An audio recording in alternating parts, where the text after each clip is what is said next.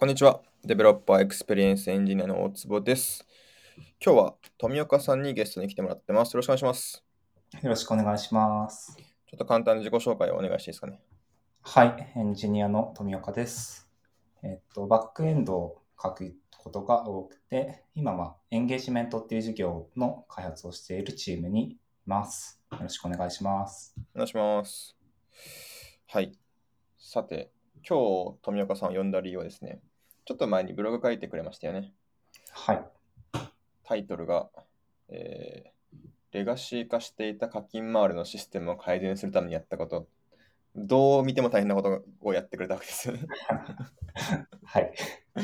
ていうブログが出てて、まあちょっと好評なんで、まあこれちょっとこのブログに書いてない内容もいっぱいあるんだろうなと思ったので、ちょっとここれの詳しい解説をもらおうかなというふうに今日は思ってます。はい、なんで、えっと、この記事へのリンクは、えっと、ショーノートに貼ってるんですけど、まあ読んでなくても今回わかる話になるんじゃないかなと思ってるので、まあ興味がある人は先に読んでもらって、まあもしくは聞いた後に読んでもらってもいいのかなというふうに思います。はい。はい。さて、ど、どっからいきますか？なんか、いろんな話を聞いていきたいんですけど、まあ、まず前提ですかね。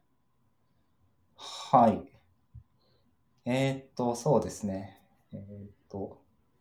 ウォンテッドリーっていうのは、あの、SaaS 型のビジネスを、まあ、提供していて、主に企業を使ってくれている企業に向けて、えまあ、どのプランを契約していたら毎月いくらいくら請求するとか、あの、まあ、そういうようなドメインが存在します。で、えーっと、まあ、そのあたりの話を課金周りっていうふうに言ってるんですけど、えーっと、まあ、そこら辺をちょっと良くしましたっていうのが、すごい簡単に言うと、このプロジェクトでやったことです。なんか、まあ、SARS なわけですよね。はい。ってなってくると、まあなんか、この3年前に契約したひ人のそのお値段と、今契約した人のお値段が違うとか、切り替わりのタイミングが違うとか、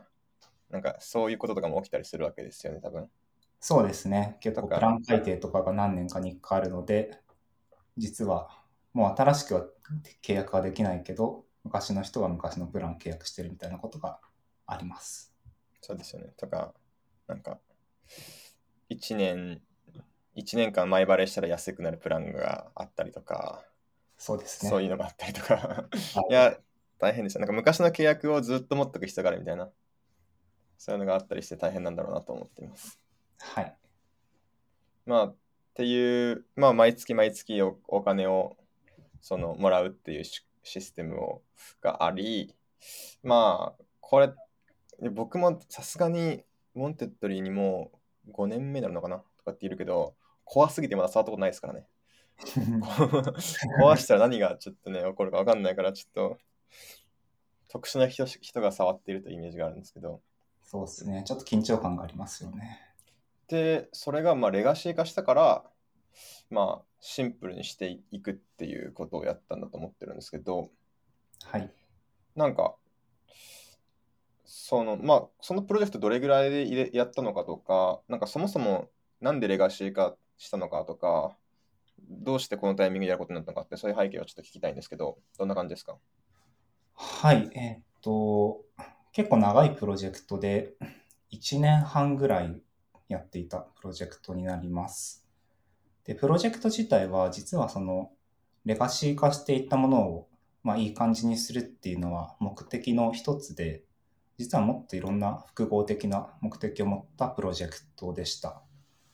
ていうのは、えーと、まあ、結構この辺りの領域って、社内でもいろんな人のいろんな要望っていうのが、まあ、何年か蓄積していたっていうのがまずあります。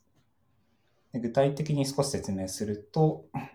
まあ、オペレーションって言って、あの、まあ、新しく商談で企業と契約取ってきたときに、その、どのプランでいつから契約しますみたいなのを、アドミン画面から入力するっていう人がいて、まあ、そのオペレーションとかをもう少し楽にできるようにしたいとか、あとビジネス的には、まあ、さっきも言ったんですけど、SaaS とかだとよくプラン改定があるので、まあ、その度にちょっとプラン追加に毎回開発工数がかかってる状況だったので、もう少しスピーディーにやれるようにしたいねっていうところだったりとか、あと売上のその管理、まあ、数値管理みたいなところも結構スプレッドシートで頑張って計算してるとかがあったんですけど、もうちょっとこれ、まあ、そもそも正確な数字が計算できてるのかちょっと怪しいし、もっとリアルタイムに取りたいねっていう話があったりとか、あとは会計周りとかでも、えっと、まあ、売上のデータを計上する必要があるんですけど、そこを、まあ、同じようにスプシで結構頑張ってるところがあったので、システムでも出せるようにしたいとか、まあ、いろんな要望とかがありましたと。めっちゃありますね、これ。そう。なんでまあいっぱいあるかっていうと、なかなかそういうやりたいことはあったんですけど、開発チームの中でそこにすごく手をかけてやってくることができなかったっていう背景があります。これはまあ純粋に優先の問題で、結構、えっと、ウォンテッドリーの開発組織の特徴って、その開発組織自身がプロダクト指標の、えっとまあ、数字を追っていて、プロダクトを伸ばすための開発っていうのをまあ、やっていますと。まあ、その中でここら辺の領域って、まあ、ここら辺のを良くしたからといってすぐにプロダクト指標が良くなるかっていうと、まあ、そうでもないっていうところがあるのでなかなか優先度として上げられなかったっていうのもありますしあとまあさっきも言った通り結構システムが複雑であんまり迂闊に触れないねみたいなのがあったので、まあ、そういう踏ん切りもつかずにちょっとずるずる来てしまっていたという背景があったりします。なるほど。まあ、よくあるっぽい話だなってここまで思ったんですけど、なんかそれを、まあ、今だって思うタイミングが来たわけですよね。なんか、そろそろでしょっていう。それはなんか、今だったからっていうのは何かあるんですか？はい。えっと、あ、んまり先延ばしにできない重要な要件がいくつか出てきたっていうのが一番のポイントです。えっと、具体的に言うと、えっとまあ、僕が今いるちょうどエンゲージメント事業っていうのが2021年の9月から、えまあ、それまでアルファ版で無料だったのを正式リリースして、まあ、有料化しますっていうところがあって、そこであまり今までウォンテッドリーでやってなかった、そのユーザー数あたり1人、1人500円とかみたいな感じの重量課金と言われるような課金体系を新たにこのエンゲージメントでは提供したいっていうところがあっ、まあ、それを実現する必要があったっていうのがまず一つと、あとは、えっと、ちょっと何年だったか忘れちゃったんですけど、モンテッドリが上場して少し監査がま厳しくなったっていうのもあり、えっと、その売上を計上するやり方をもう少し細かく、こういう基準に従ってやってくださいみたいなのがあって、まあ、それも同じように2021年の9月の、あの、その時期にウォンテッドリー、9月から、えっと、年次が始まるんですけど、そのタイミングからこうしてくださいっていうのがあって、まあ、そのために、えっと、さっき言ったような会計が頑張ってスプレッドシートで計算してたのをちょっとこれ以上細かくやるんだったらもう厳しいからシステム出せるようにしたいみたいなところがありました。その2つが大きくて、もう、これはもうやるしかないっていうので、始めたっていうところですね。なるほど。まあ、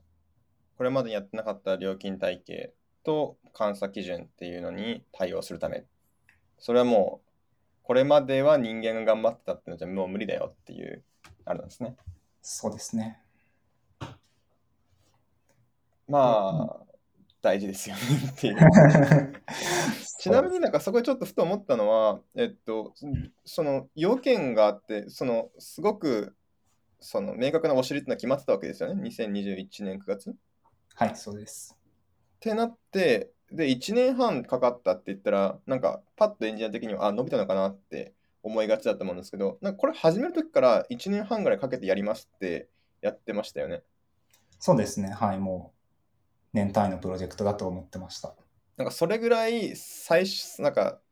1年半後になんか明確にデッドラインが来るって分かってて、1年半のスケジュール組むの怖くなかったですか？ちょっとこれあったいやめちゃめちゃプレッシャーありましたね。そうですよね。すごいと思って。だし、あの別に余裕あるスケジュールじゃないなっていうのは最初から感じていて、うん、なんかすごい不確実なことが起こって、なんかすごい手戻りとかしたらマジでやばいなっていうプレッシャーがありました。いやなんかだからこのこれのニーズがあるまあこれをやんなきゃいけないっていうのが会社で分かったっていう時に誰アサインするんだろうっつって富岡さんがアサインされました ああじゃあ大丈夫かって思った記憶ありますよなんかいや着実に進んでくれそうだなって思ってーやってる本人はビクビクしながらやってました。いやお疲れ様でしたはい。はい。で、ここまでおさらいすると、まあ、SaaS のシステムの中で、えっと、まあ、新しい料金プランであったり、会計基準に対応するために、まあ、これまであんまり手をつけてこれることができなかった、その、まあ、決済回りっていうんですかね。課金回りって言ってます？そうですね。あんまり正確に言うと決済ではなくて、決済って言うとそのなんかカード、カード決済を行うとか、まあそこら辺の話になってくるんですけど、実はそのあたりは今回のプロジェクトではあんまり知らなかったっていうのは、まあこのままでもいいかなっていうところがあって、もう少し前段のその契約の管理とか、そこから請求データを計算して作るみたいな、そこら辺が割とメインでした。なるほど、なるほど。じゃあ、契約管理回りっていうのがとりあえず、まあ、一番しっくりくる？そうですね。はい。じゃあ、とりあえず今回は契約管理回りということとして、その契約管理回り、まあなんかさっきあった、まあ新しい要件が出てきたのは分かったんですけど、まあ結構、その、まあ扱いづらい状態になってたっていうことですよねと思って、この、えっと、元になってるこのブログでもレガシー化していたっていう話がありましたけど、レガシー化したらもう大変って気持ちするんですけど、どれぐらいレガシー化してたって感じなんですか？うん。なんかレガシーって言った時に結構イメージするものが微妙に人によって違うことがあると思うんですけど、逆にちょっと質問質問で返しちゃうんですけど、大坪君はレガシーって言われたらどういうものを想像しますか？えーもうなんか古い言語とか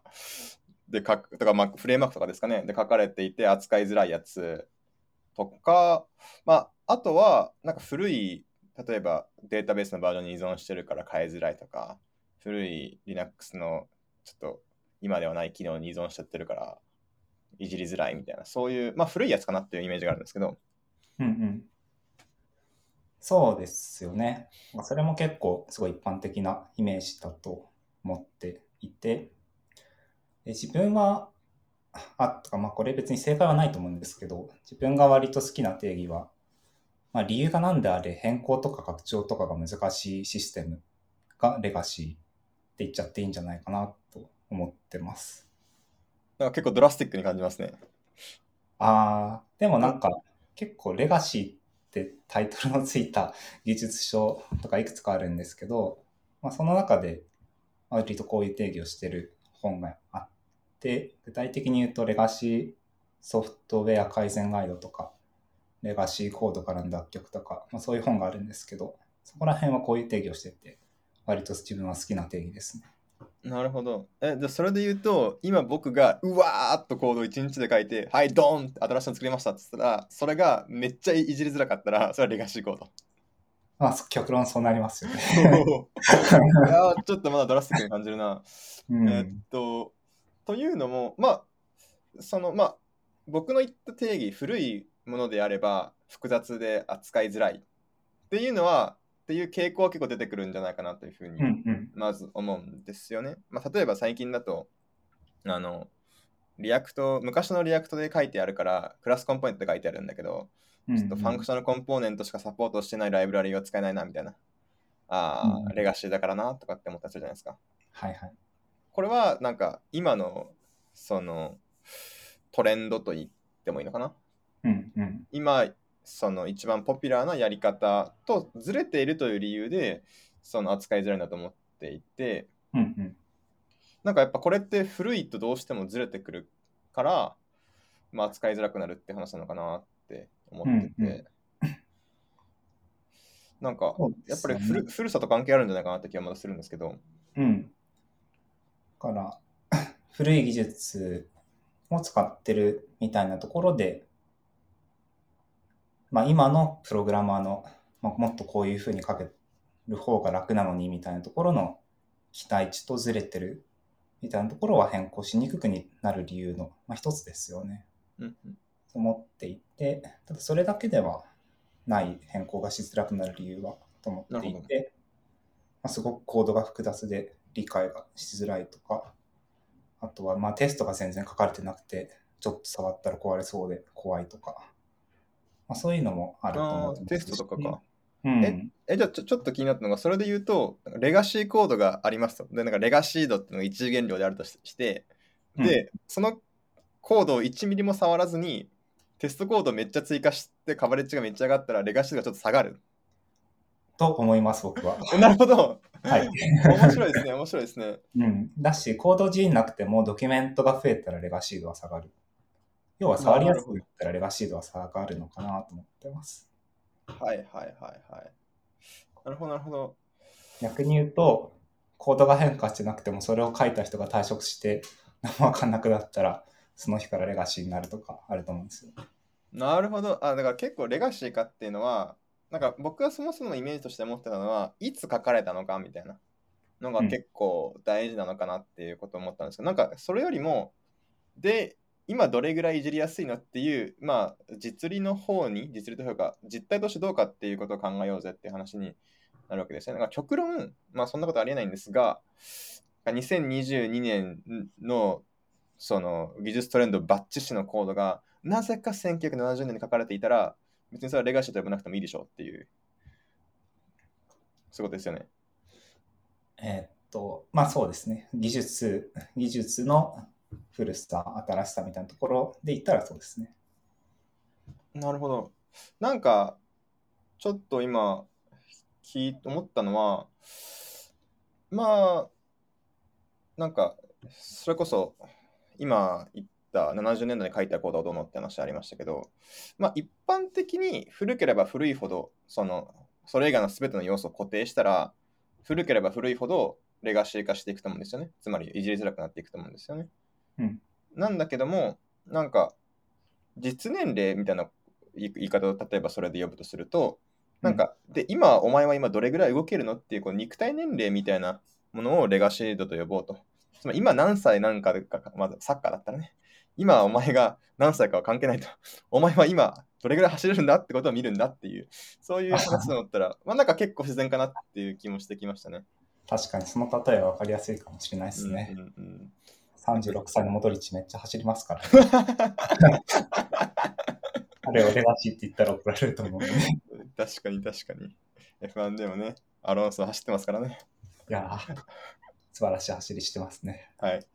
ていうんで、まあ、どれぐらい動けるかが大事なんだぞっていう話なのか。まあ、そう思うと、まあ、最終的にはそっちの方が大事になってくるわけだから、その、うんいつ書いたコードだからとかっていうのを言い訳にすんなみたいな話なのかなって思いました。なんで、まあ、やっぱり、その肉体年齢と実年齢がやっぱ相関があるように、まあ、ほっとくだけでレガシー化したってことはあるん、あるっちゃあるんだろうなって、俺思ったんですよね。うん。ででもそうなるってくると例えばそのスポーツ選手でもなんか肉体年齢がずっと劣れない人がいるようになんかレガシー化しづらいこう書いてから時間が経ってるのにレガシー化しづらい行動もあり得るわけですよねそれはどどんな行動だったらいいんですかねそうですね。うんと、なんかソフトウェアのあ複雑さみたいなところって結構、まあ、2つのところから来うるかなと思っていて、えっと、まあ当然複雑じゃない方がメンテナンスがしやすいってことになるんですけど、その複雑さってドメインそのものから来る複雑さと、あと実装から来る複雑さの2つがまああるかなと思ってます。で、ドメインそのものの複雑さがシステムに反映されるのは、まあこれは仕方がないことだと思うんですよね。特にもこの今回やったこの契約周りとかはそもそもドメインそのものが複雑っていうのがまああって、まあ、そういった複雑なものが自動化できるっていうのが、まあ、システムの価値の一つなんで、まあ、そこがシステムに入ってきちゃうのはしょうがないと思ってますと。で一方で実装の複雑さの方は、まあ、できるだけ少ない方がいいよねっていうので、まあ、ここをコントロールしていくっていうのが肝なのかなと思ってます。なるほどなるほどまあドメインちなみにドメインって単語結構そのふわっとすることがあるのでうん僕もなんかドメインが何であるか最初、なんかプログラミング始めた時全然分かってなかったので、まあ、今回のニュアンスで言うと、まあ、仕様ぐらいのテンションでなんか言い換えてもいいやつですかね。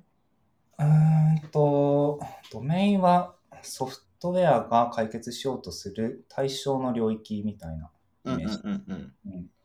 まあ、僕もそういう定義を言われて最初分かんないって思ったから、ちょっと言い換えてあげたいなと思って。そうですね。今回の例だと、一番最初で説明したようなウォンテッドリーってそういう SaaS の事業をやっていて、うんうん。で、各企業が何のプランを契約しているっていう情報があって、それをもとに毎月請求するっていう業務が発生してっていう、まあそういったものをドメインと。うんうんうんうん。なんで何を作んなきゃいけないかっていう、その対象というか、うん。まあ1たす1は簡単なんだけれども、なんかもっとなんかね、類乗が計算できてとかいろいろやんなくちゃいけなくなってくると、それは当然ながら1たす1がでだけできるコンピューターよりは複雑になっていくので、それはそれでしょうがないよっていう話ですよね。うん。なんだけど、その実装の、その電卓の実装をどれぐらい分かりやすく、まあ、実装を落とし込めるかっていうのはまた別の話だから、そこは頑張れるよっていう話ですよね。はい。まあ、極論言うと、なんか、ドメインをシンプルにするために会社の方針変えるみたいなことは、極論あっていいと思いますけどね。うん。それも全然ありますね。うん。ただまあ、まあ、動かせないことも多いですからね。まあ、今回は固定値として考えていきましょう。はい。はい。まあ、ざっくりここまでの話見ていくと、まあ、SARS でいろんな大変なことがあるレガシー化システムを、レガシー化システムを直していくんだけど、まあ、レガシーっていうのは、まあ、今回でまあ複雑さだったり拡張しづらさと捉えましょうねっていう話ですかね。はい。え、ちょちょっとこれ、その本題入る前気になったのが、えじゃあ、レガシーさって、複雑さって言えばいいじゃんって思ったんですけど、これダメなんですか？あ、まあ別にそう言ってもいいと思うんですよね。なんか結構レガシーって言葉、もう別にプロジェクト中にレガシーだってすごい意識していたっていうわけではなくて、なんかブログに出すときに、まあ短く言うなら一番その言葉が伝わりやすいかなと思って、うんあとちょっとキャッチーだしと思って選んだところはあって、はい。まあ、しあの、プロジェクトやってるときは複雑だから、まあどうにかしないといけないなっていうふうな感じで思ってました。なるほど、まあ、多分、複雑で触りづらいって言ったら、これを実装してくれた先人にちょっとリスペクトを忘れてしまう気がするから、レガシーっていう単語が使われたんだろうな、最初にって思ってるので、うん。まあ、そういう意味で、まあ、レガシーって単体で言うと古さっていうのがまずイメージできてしまうけど、まあ、先人が残してくれたものっていうニュアンスを加えたかった。まあ、だけっちゃだけかなという気もするんですよね。うんうんなんでまあ、レガシー。あ、でもちょっと今思ったのは、自分で言っていてあれですけど、古いっていうことだけを言い訳にしないっていう気持ちが大事なのかなってちょっと思いましたね。うんうんなんか、まあ、レガシーだからって言っちゃったら、まあ、これ5年前に書いたことだからしょうがないよって思うことあるじゃないですか。うんなんだけど、でもだからって自分も、まあ、5年後にはどうせ古くなっちゃうから適当でいいよって思っちゃダメっていう話はあるんだろうなと思ってて。うんだから、自分が書くコードは真の意味でのレガシー、つまり先人が残してくれた素晴らしいものっていう意味になるコードを書けるといいなってふと思いました。あ、いい心がけですね。いい心がけですね。はい。じゃあ、えーっと、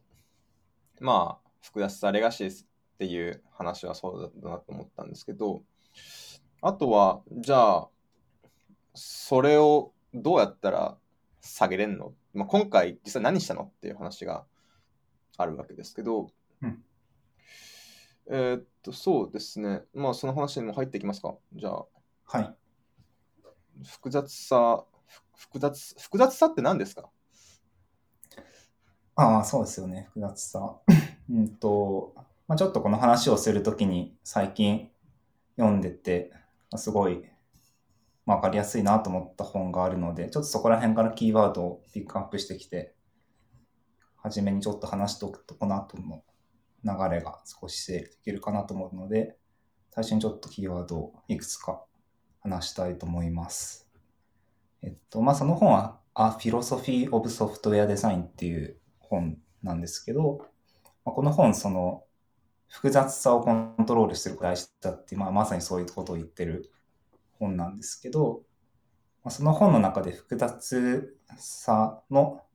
まあ、症状、シンプトムって言って言ってるのが3つあって、まあ、1つが change amplification、変更量が増えるっていうことですね。なんか一見簡単な変更のように感じるのに、実際変更しようとしたらいろんなところをいじんなきゃいけないとか、まあそういうことですね。で、もう一つが、えっと、コグニティブロード、認知的負荷ってやつで、まあ、コードがどう動いてるのか理解するのが難しいとか、あと、まあ、理解するためにいろんな情報を頭に載せないといけないとか、まあ、そういうことを言ってますと。で、最後が unknown unknowns で、まあ、どこに何が書かれているのかそもそもわかんないとか、何か変更したいと思っても、どこを変更したらいいのかわかんないとか、まあ、そういうことを指してます。えっと、今、シンプトムって言ってくれた症状っていうのは、まあ、その複雑さとは何かってことを別に定義してるわけじゃなくて、まあ、複雑さがあると出てくる、まあ、問題というか、不都合なものとして何があるかっていう話ですよね。そうですね。まあそうとも言えるし、こういうのがいっぱいある状態が複雑だとも言えると思います。ああ、なるほど。熱が出てるから風邪と言っても良いみたいな。そうです、ね。はいはいはい。なんか、 change amplification、なんかふと見てて思ったのが、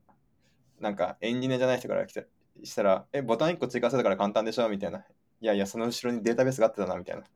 ことを思うことあるじゃないですか。うん、はい。なんか、この例だったら、まあ、その、まあ、適切な量の変更が求められるときでも、まあ、最初に想定してるちょっと多い変更しなくちゃいけないことありますよね。うん、で、それが、なんか、まあ、でもボタン1個追加して、1個フラグ変えるだけだったら、まあ、ちょちょちょっといじればいけるかなと思ったら、その間のマイクロサービスを3つ経由するから、その間のスキーマを全部いじっていってみたいなことをしなくちゃいけないったら、あ、これは複雑だなって話ですよね。うんうん、そうですね。で、2個目の cognitive load、これが一番でもイメージはしやすいですよね。なんか1個のメソッドが100行あってめっちゃ if else 書いてるあれみたいな。嫌だわ、みたいな。はい。みたいな。これはもう複雑と言っていいなって思いました。うんうん。アンノーン・アンノーンズが複雑に入るんだの結構。うんうん。まあでも、まあ、レガシーっていう言葉を考えてると思うと、まあ、まあ、いじりづらい原因を今複雑さと呼んでるとすると、まあいいのかなっていう気もしたけど。うんうん。なんか、ああ、でもあれか、その、分かりやすいかっていう話の対局だと思ったら当たり前なのかって気がしましたね。ね。 cognitive load とアンノーアンノーズは。うんうん。この本でもその、じゃあ逆にいいデザイン、いい設計って何なんだっていうところで、まあ2つぐらい書かれてて、1つは分かりやすい明白なっていうところで、今、大坪君が言ってくれた通りで、まあ、コグニティブロードが少ないとか、アンノーアンノーンが少ないとかっていうところを指してるし、あと変更量が少ないっていう何かをしようと思った時に必要な変更量が少ない。まあ、これ、 change amplification の反対ですよね。うん、うん、うん、うん。なるほど。じゃあ、複雑さは完全理解しました。すごい。完全、複雑さは完全じゃ理解したんですけど、ちょっとまだ減らし方は知らないんで、ちょっとどうやったら減らせるのかちょっと教えてほしいです。はい。じゃあまあ、その症状の一つである、まあ、コグニティブロードを減らすっていうところが結構わかりやすいので、そこからちょっと見てそうですね。これなんか、うん、1枚のなんかバッシュスクリプトでもコグニティブロードあるなって思うことあるから、うん、なんかそういうプログラミング始め立て立てても感じる、すごいミニマルな例でも感じるやつなので、これすごく気になりますね。はい。で、まあ一番簡単なものは使われてないものを消すっていう作業ですよね。大事ですね。はい。やっぱソフトウェア、ソフトウェアシステムを何年も開発してるといつの間にか使われてなくなってる画面とかコードとかってどうしても出てくるので、それを消すとまあ、そもそも読まないといけないコードの量が減るっていうので、まあ、コグニティブロードが減るっていう分かりやすい例ですね。なるほど。じゃあ、消したら完成。まあ、そうそうではないんですけど、えっと、まあ、他の例とかだと、まあ、ドキュメンテーション書くとか、まあ、さっきもちょっと話しましたけど、すごい有効で、やっぱコードだけで、まあ、特にコード量が増えてくると全体像を把握したりとかするのは難しくなってくるので、まあ、よりシステム全体の、まあ、ハイレベルなことがわかるドキュメントだったりとか、つまりなんかこういうドメインがあって、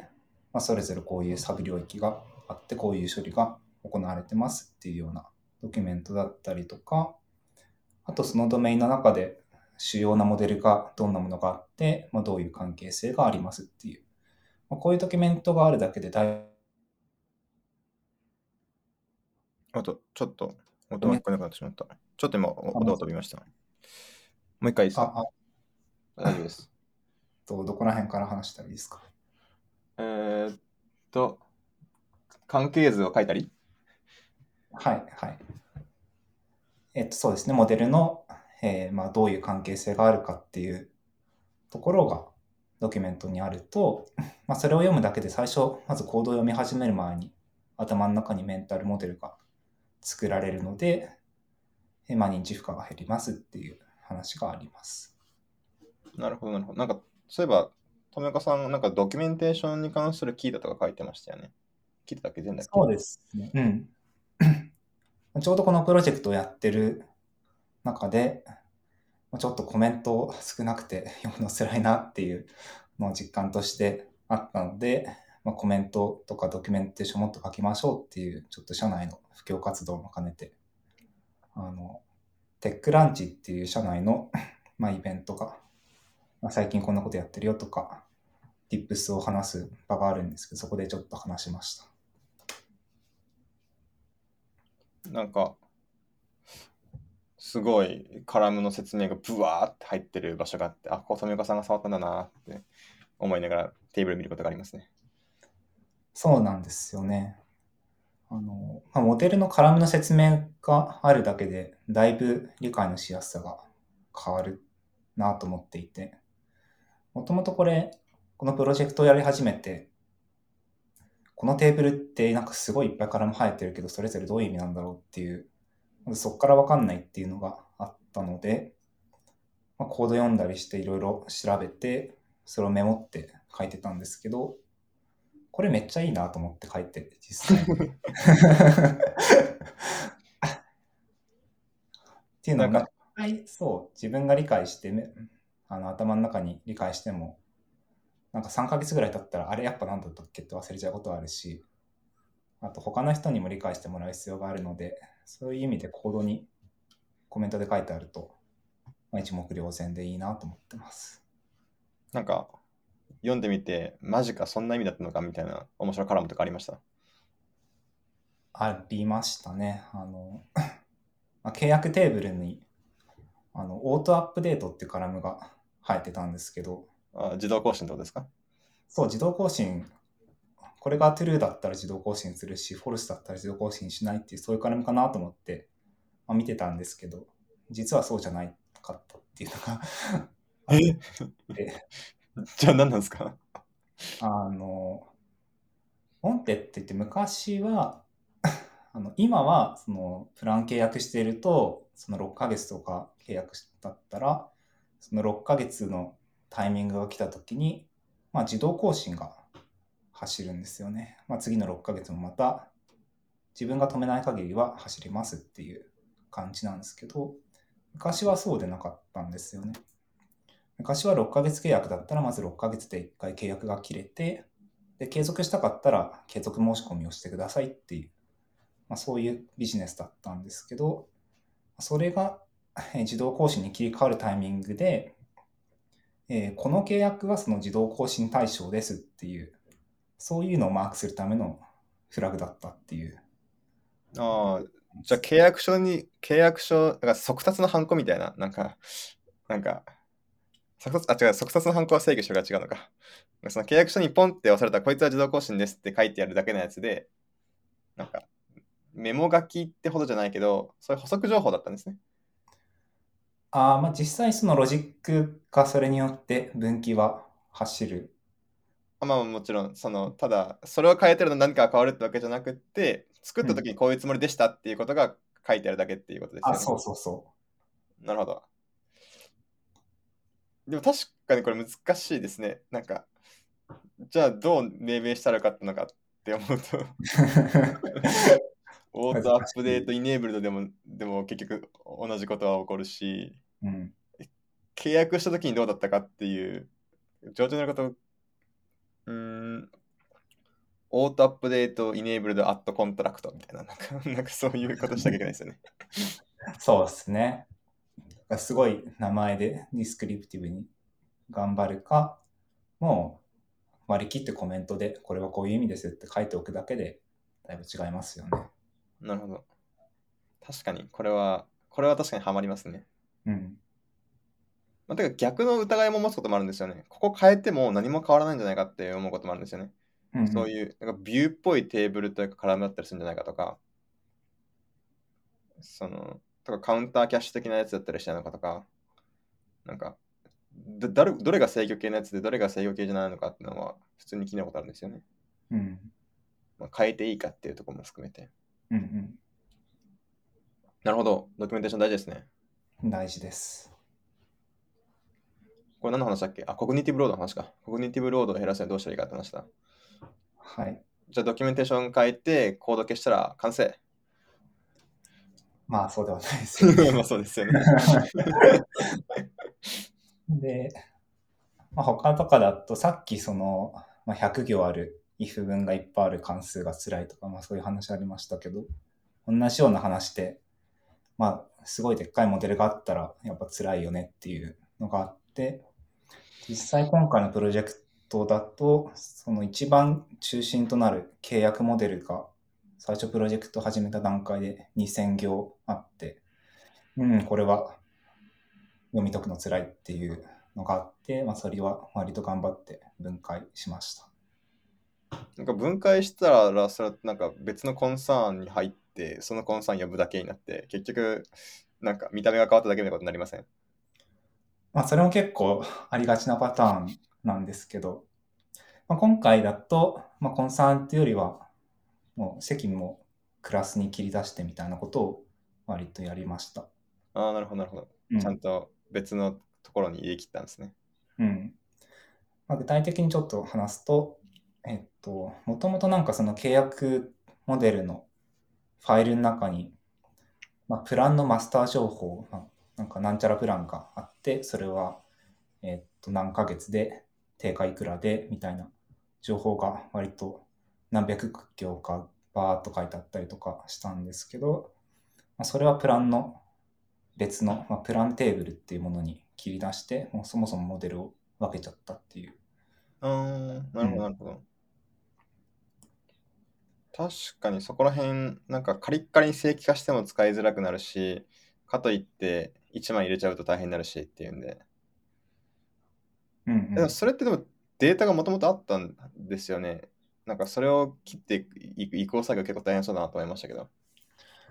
ああ、でも、もともとはコードに書かれていたものをデータベースのテーブルのレコーあドに、あ、なるほど、なるほど。はい。そこは割と機械的にできました。イスコンでやることと逆だなと思いました。イスコン、このテーブル変わんねえと思ったら、とりあえず メモリに置くかみたいなことやりがちだから。はい。はいはいはい。なるほど。とかってやっていったり、あとなんか他にはそのクソデカモデルを薄くするにはどうするんですか？えっと、他だと結構たくさん書かれていたのが、なんか、スケジューラーで回すようなバッチ処理の処理ロジックが結構いっぱい入ってたっていうのがあって、具体的に言うと、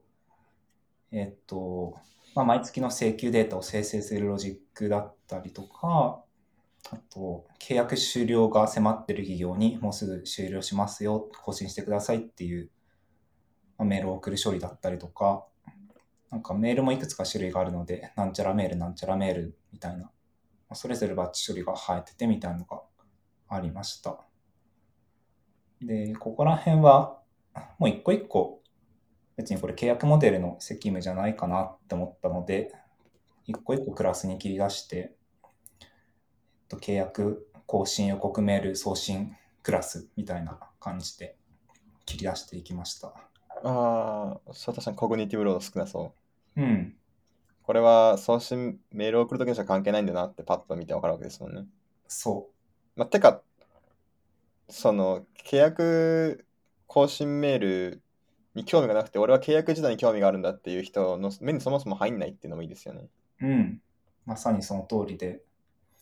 やっぱ一度に目にする複雑さの量が少ないっていうのは、まあ、正義ですよね。いいですね。まあ、そのファイルを見に来た人が興味があるであろう情報だけに留めてあげるっていうのが、なんかいいソフトウェアなのかなって気がしてきました。うんうん。あんまりその観点でコード書いたことなかったけれど、なんか、なんか後から読みに来る人にとって読みやすいっていうことに全集中するってのも一個ありかなってうんうんうん。思いました。そうなんですよね。なんかまあよく言われることですけど、コードは書いてる時間より読んでる時間の方が圧倒的に長いから、うんうんうん。まあ、書くときちょっと楽するよりも、まあ、読み手が一番読みやすい形にしてあげるように、書き手はちょっと頑張って手間をかけるっていう、まあ、それぐらいの心意気で書くといいのかなと思ってます。そうですね。てか、読む必要がなかったら、別に一回コンパイルしてそれで終わりでいいですもんね。なんか、うん。読むし編集をする必要があるから、綺麗なことを書く必要があるんですねっていう。うんうん。はい。コグニティブロードを他にはそんなもんですかね。そうっすね。なんかコグニティブロードの話まで来た時にもう40分経ってしまってるので、他には、あと何があるんだっけ？症状として。アンノーンアンノーンズがあったか。はい。あれとかは？そうですね。これとかだと、まあ一番わかりやすく感じた例だと、まあプラン追加するときに、なんかどこいじったらいいのかわかんないっていうのが結構あったんですよね。なんかいじらなきゃいけない箇所が、なんか10個ぐらいファイルがあって、いろんな定数定義に、なんかこのプランの時はこうするみたいな足していくとかっていう状態で、まあ、どこ変更したらいいかわかんないし、あとどこテストしたらいいのかわかんないみたいな状況が割とありました。まあ、プラン追加って1年に1回やるとかじゃないし、不定期でやるもんだし、なんかやるって決めたらお尻の方が決まるから、丁寧にやるかってしづらくなるし、まあそうなりがちって気がしますよね。うん。今回とりあえずガガッとやりきるぞみたいなうんうんうん。い感じになっちゃいそや、そうなんですよね。まあでも、まあここら辺も少しよくできるところがあって、なんか定数定義がいろんなところに散らばってるっていうのは、やっぱ辛いんで、もうちょっと集約的に宣言的に書けるようにしたいなっていうのがあって、さっきのまあプランテーブルを作ったっていうのも、まあ、そのレコード1個作れば、大体必要な情報はそこに、まあ、そのレコードを作るだけで、まあ、済むし、あとまあレコードに入れられない情報とか、コードで書いた方がいい情報とかもあったんですけど、まあ、それはなんか1個のファイルで1個エントリーを足せばいいみたいな、まあ、YAML のファイル1個用意したんですけど、そこに足せばいいみたいな感じで、まあ、触んなきゃいけない箇所を減らせたかなと思ってます。う。まあこれまではロジックっていう感じ、まあロジックを追加するって感じで新しいプランを追加したところを、まあデータを追加するだけでプランを追加できるようにしたっていうのが一つ目ですかね。うん。まあそそうしたらまあデータを見たら、ああ、こ俺が追加したいプランはこんな感じでしたら追加できるのかなって、まあ多分見たらわかるしね、みたいな。そうですね。それが、アンノーン、アンノーンズを減らす。うん。他には、アンノーン、アンノンズを減らす方法は、そうっすね。結構、まあ自分がやってて、まあ、読み解くのが辛かったなっていうところで言うと、うんと、まあ Rails とかだと、割といろんなところでアップデート文を書くまあ、それでモデルをいじるっていうのが一般的なんですけど、まあ、前提として、この触ってたレールスのプロジェクトって結構でっかいモノリスのプロジェクトで、そもそもこの契約データどこから変更がかかるんじゃっていうのが、まあ、調べるのが大変とかいうのがあって、で、このプロジェクトの中で、まあ、ちょっと割と頑張ったのは、その、なるべくアップドアップデート分を減らすっていうのをやりました。アップデート分を減らす？うん。具体的に言うと、えっと、例えば、さっきのオートアップデートカラムとは別で、本当に自動更新を制御するオートリニューっていう、まあ、カラムがあったとして、まあ、それが true だと自動更新になるし、false だと自動更新じゃないみたいなカラムがあったとして、じゃあ自動更新を止めましょうっていう処理を書くときに、 contract dot update, auto renew, false みたいな。まあ、それを書くっていうのが一番シンプルな方法なんですけど、えー、っと、それを、 stop auto renewal みたいなメソッドを contract に生やして、まあ、それを呼び出すと、まあ、そのメソッドの中でオートリニューをフォルスに変えるっていう処理にすると。これ何がいいかっていうと、ストップオートリニューアルっていうまあ、そのワードでグレップかければ、システムの中でどこで自動更新が止められる処理が書かれているのかっていうのが、まあ、分かりやすくなるっていうのが、まず一番大きなメリットですと。で、まあ、他のメリットもあって、まあ、これが contract モデルの中にその stop auto renewal ってメソッドが入ってるし、まあ、他にもいろんな自動更新を再有効にする処理とか、なんか期間を変更するメソッドが入ってるとか、まあ、そういうメソッドがバーッと書かれてると、このモデルってなんかこうどういう操作がシステムの中で発生してるんだっていうのが分かりやすくなるっていうメリットがあります。なるほど、なるほど。なんか、最近思ってることとして、グレップしやすいコードってすごく大事なんだなって思ってるんですよね。うん、そうですね。特に Ruby とかだったら、あ、これメソッドミッシングちょこちょこっていじったら、この20が消せるとか思うことあるじゃないですか。ああいうのダメなんだなって最近ちょっと思って、特にソフトウェアが大きくなっていくと、グレップしたとき、グレップしてさっと影響範囲を把握したいってことをやることがあるから、うん、文字列で変数作って、そいつにアクセスとかっていっぱいやっちゃうと、かなりきついことになってくるなって思うので、うん、なんか、例えば10個の、まあ、文字列がなんかもらって、その文字列の名前の変数を読み出すみたいなコード書く必要があるときには、うん、もう、もう e バルみたいな感じで、まあ e バルは危なすぎるけど、なんかそういう感じでなんかメタプロしたくなるんだけど、そこあえて10個の if else 書いた方が、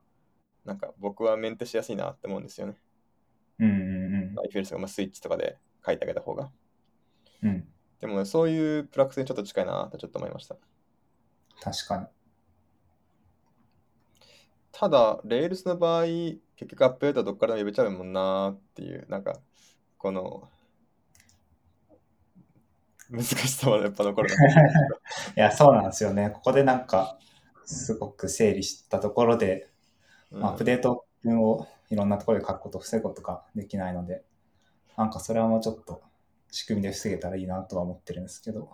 あとちょっと思ったのが、なんかさっきバッチ処理に必要なロジックは別クラスにしたとかって言ったじゃないですか。うんうん。なんかそれと一応逆は逆逆だなと思ったんですよね。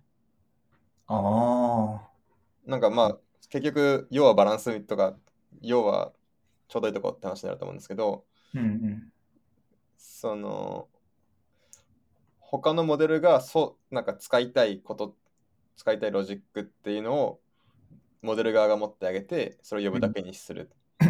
っていう気持ちでさっきのバッチのやつも書かれたのかもなーってふと思ったんですよね。ああ。バッチ処理のやつは呼び出し箇所1箇所だし、ああ、なるほど。まあ、そもそもクラスメソッドだから別にインスタンス関係ないしみたいな。ああ、そういう感じか。なるほど、なるほど。あまりそのモデルに書かれてる必要性がなかったっていうのがあるんですけど。うん、はいはい、でも今ちょっと思ったのは、こう何箇所から呼び出すのかっていうのは結構大事だなって思いました。なんか、このストップオートリニューアルってやつも、一箇所しか呼ばないんだったら、まあ、あえてしないって選択肢もあるだろうなと思ってて。うん、うん、うん。なんで、まあ、いろんな要素で決まると思うんですけど、メソッド化するべきかっていうのは、うん一つ呼び出し元の箇所ってのもあるのかなって思いましたね。あるかもしれないですね。はい。そんな感じですかね。はい。 cognitive load とアンノーン、アンノーンズの話してきた。もう一個ありましたね。 change amplification は、なんかいい方法なんかあるんですか？いや、なんかこれ読んでたんだけど、これに当てはまるなんかうまい例があんまり思いつかなかったんですよね。まあ、まあなんか、プラン追加のやつとかは、まあ、いろんなところに定義が散らばってるから集約したとかは、まあ一つの例かもしれないですけど。確かに確かに。まあ、やっぱこの3つって、まあ、 change amplification、cognitive load、unknown unknowns って、まあ、どれも一応症状なので、うん。なんか根本原因が解決されたら別に勝手に消えるからいいはいいよねっていううん、話ではありますよね。そうですね。実際なんか、今言った富岡さんがやってるようなことを全部やっていったら、まあ、 change amplification は減りそうだなっていう気はしてて、なんか、 stop auto renewal のロジックを変えたいみたいな時に、じゃあそこだけいじればいいかとかってうん。なるし、まあ、この3つが別にそれぞれなんか exclusive なものってわけじゃないですもんね。そうですね。うん。てか、 unknown unknownsと、 unknown unknownsと cognitive loadって、この2個めっちゃ区別するの難しいですよね。まあ似通ってますよね。うん。うん。そういう意味で、なんかまあ、別に全部に対応しなくてもいいかなって思いました。うん。うん。はい。まあ、複雑さ。まあ、この3つを気にしてるといいですよって話だと思ったんですけど、あとは、まあ、これ後からなんとかしてくれたわけですよね。とめこさんが、よし、なんとかしようっつって、なんとかしてくれたわけですけど、じゃあ、はい5年後の、まあ、 Wantedly にコードを書いてる人、自分だかもしれないけど、に、この、これレガシーじゃんって言わせないためにはどうしたらいいのかっていうことちょっと気になってくるんですけど、うん。どうすればいいですか？いや、難しいですよね。やっぱりソフトウェアって、だんだん変更が入っていったりすると、複雑になっていくのは、ある程度宿命だと思うので、まあでもその中でも、なるべく複雑性が増えないようにコントロールしていくっていう、まあ、ことなんだと思っていて、まあ、これもあの、さっきの A Philosophy of Software Design に書いてあることをちょっと、まあ、引用して持ってくると、まあ、そこで言われてるのが、プログラミングの種類として、 tactical programming と strategic programming っていう、まあ、2つがあるぞって言っていて、で、まあ、 strategic programming をしろっていう話なんですけど、まあ、その2つ何かっていうと、 tactical programming の方は、まあ、動くようにするってことがゴールですと。まあ、そのためにできるだけ早く動くように持っていくっていうところで、なんかの機能を作るぞ、動いた、よし、みたいな。まあ、そのためにあんまり複雑性が増えようが、まあ、そんなに気にしないっていうスタイルで、えっと、逆にストラテジックプログラミングの方は、まあ、なるべくデザインを優先させる、その設計的にいいかどうかっていうのを優先させて、あの、動くだけじゃ、まあ、満足しないっていう。動くのはもちろん動くんだけど、結果的にその書いたコードがいいデザインになってるように気をつけるっていうプログラミングの仕方で、まあ、そのために必要であれば、既存の処理リファクタリングするとかも含んで、プログラミングしろっていう、まあ、話があって、まあ、ストラテジックプログラミングしていきましょうねっていう話なのかなとは思ってます。タクティカルって多分、日本語に訳すと多分戦術ですかね、多分。そうっすねストラテジーが戦略かな、多分。あんまりその、はい。うん。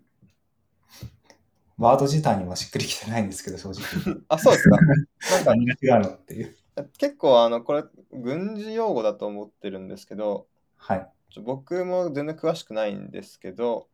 ストラテジーとかっていうと、まあ、まず港を落として、その後に補給路を断っってみたいな話だなと思ってて、タクティカル、戦術っていうと、なんかもう少しなんか、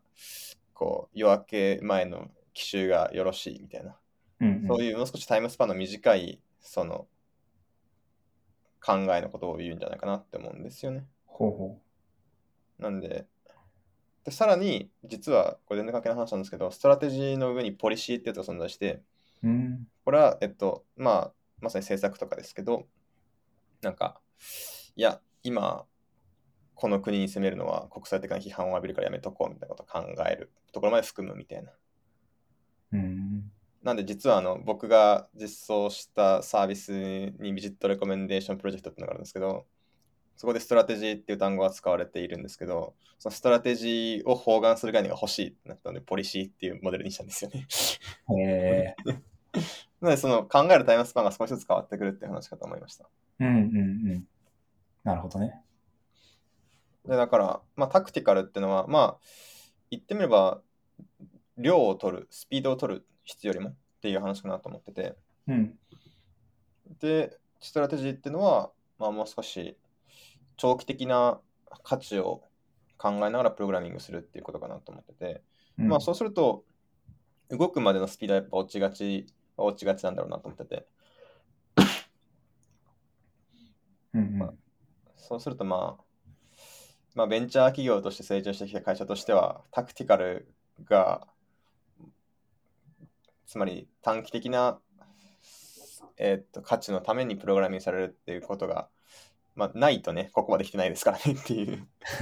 話があるので、まあ、そういうもんなんだろうなとは思いますよね。うん。まあ、ただそれに対するちょっとカウンターおトークみたいなのも書かれてて、その、タクティカルの方が初速は早いんだけど、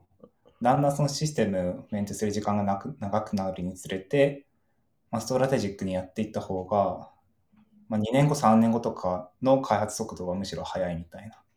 まあまあ、そうですよね。それは分かりつつ、半年後会社がないかもっていう時に、そのスタイルできないはあって。はい。思っちゃうし難しいなって思うんですよね。なんか僕は結構 strategic programming 派なんですけど、うん趣味のプログラミングでもそれをやりすぎて一生何もできないってことをやっちゃうんですよね。なるほど。この友達とこのハッカソンでなんか作るぞっていう時に、いや、ちょっとこのデザインだと良くないから、ちょっとこうした方が将来的にいいみたいな。そんなこと言ったってプレゼンは明日なんだよみたいなことがあったりして。いや、難しいなって。はい。うん。まあハッカソンとかはもう捨てるっていうことが分かってるコードだから、まあまあ、そうですけど、うんなんか、確かにな。なんか、で、ストラテジーとタクティクスがあって、まあ、ストラテジー、まあ、ちょっと長期的な目線でプログラミングしていこうねっていう話ですよね。うん。えでもなんか、スストラテジーに重きを置くと、まあ、指数関数的な成長っていうのが望めるようになるんだろうなと思うし、逆に tactical の方で進むと、つら辛さが指数関数的に増えていくんだろうなって思うんですよね。いや、そうなんですよね。なんか複雑になればなるほど理解するのが難しくなって、まあ、適切な正しい変更の仕方っていうのが分かんなくなって、どんどん複雑な変更が重ねられてっていっていって、まあ、悪循環だとは思うんで。うんうんううんん。